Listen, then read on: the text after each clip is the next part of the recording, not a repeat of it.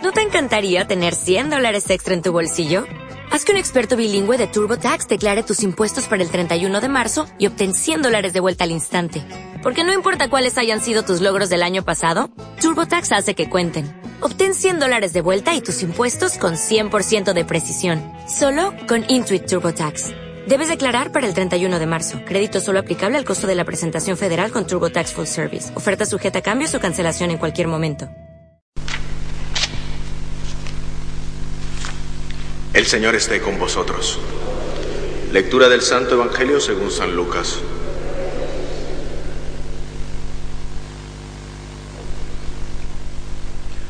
En aquel tiempo Jesús iba caminando de ciudad en ciudad, de pueblo en pueblo, predicando el reino de Dios.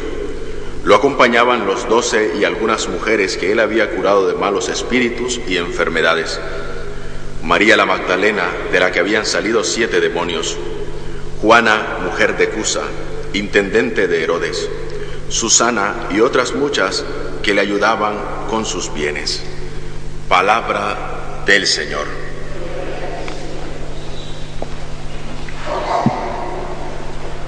San Lucas nos narra el día de hoy lo que significaba una jornada en la vida de Jesús, una jornada de intenso trabajo y del anuncio del reino de Dios a todas aquellas personas por la cual Él había sido enviado.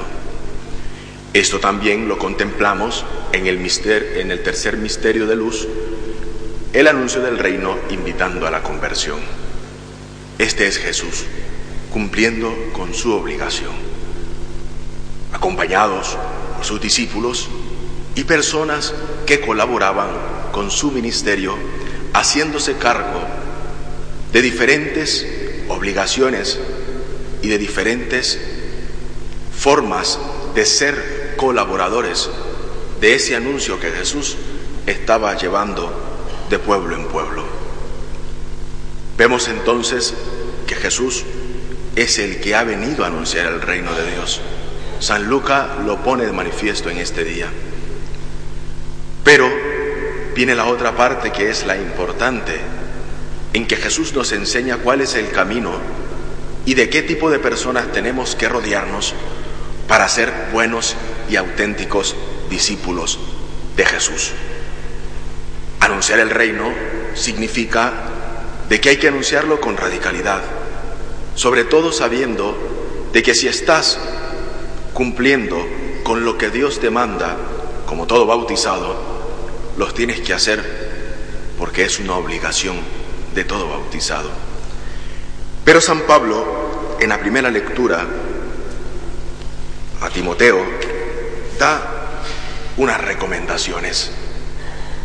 Para saber cumplir este discipulado, se tiene que cumplir unas reglas, por el cual también cuidarse de la cizaña que nace junto al trigo, porque van creciendo juntas.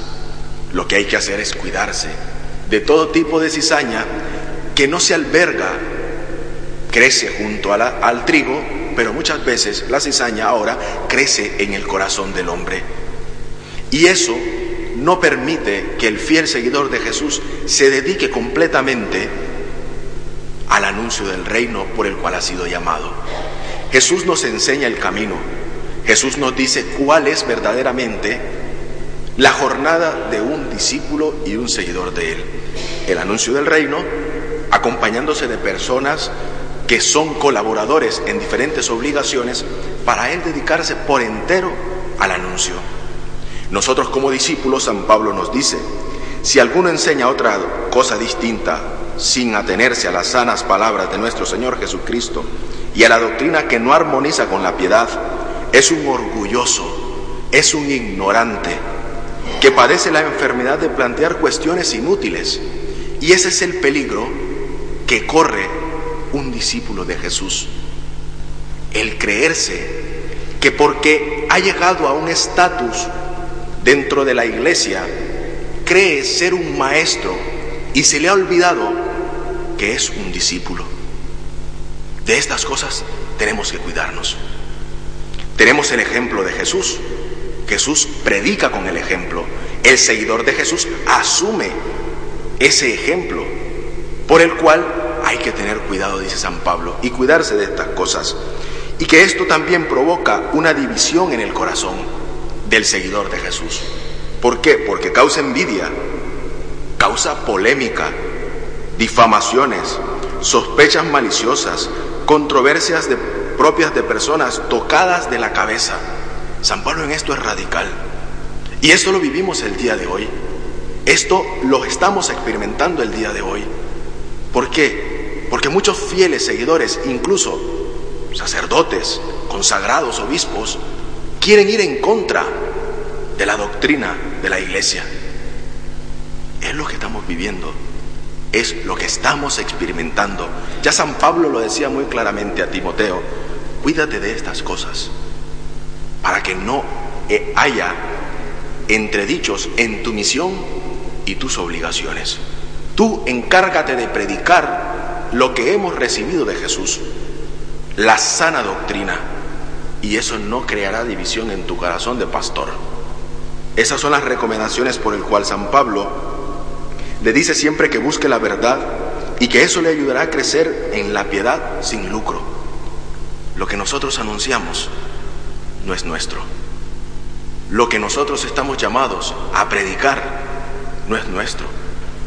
No es un patrimonio personal. Nosotros hemos recibido un encargo y ese encargo tenemos que cumplirlo fielmente. Pero cuando llegan las torpezas de cabeza o incluso se nos nubla la inteligencia, nos equivocamos.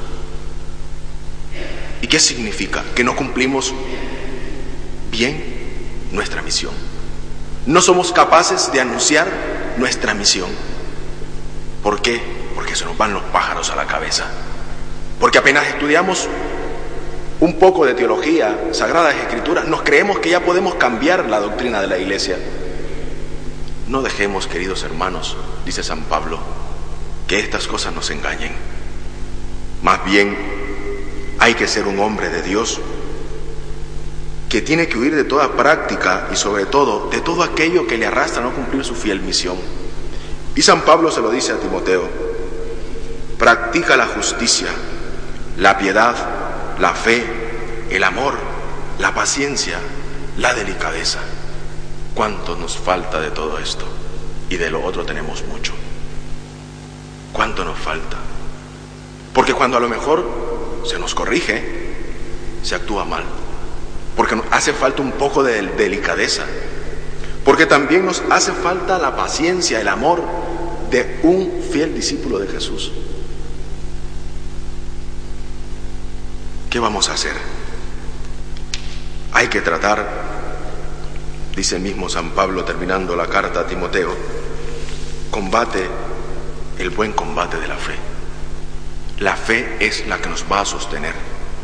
Aquel que dice seguir a Jesús en medio de los problemas, las dificultades, la fe. Si no tenemos fe, lógicamente vamos a ser torpes, porque nos vamos a dar contra las paredes creyendo que vamos por el buen camino y nos estamos equivocando defender la doctrina de la iglesia, anunciar el reino de Dios con nuestra vida, sobre todo con delicadeza, con ternura, no siendo mercenarios del Evangelio, incluso bofeteando a aquel que a lo mejor no tiene las mismas ideas que tengo yo. Delicadeza, paciencia y amor. Ese es verdaderamente por el cual nosotros tenemos que esforzarnos día a día de ser fieles seguidores de Jesús y pedirle que nos dé la fuerza necesaria para poder corregir aquellas cosas que tenemos que corregir, para poder entender y abrirnos a la razón, sobre todo actuando con la verdad. Es la palabra de Dios, por la cual tenemos que cumplirla con nuestra vida para ser, como siempre, no del seguidor de Jesús una profesión, no ser un católico profesional, sino más bien ser testigo de esa obra y esa misericordia del Señor con la cual nos trata a cada uno.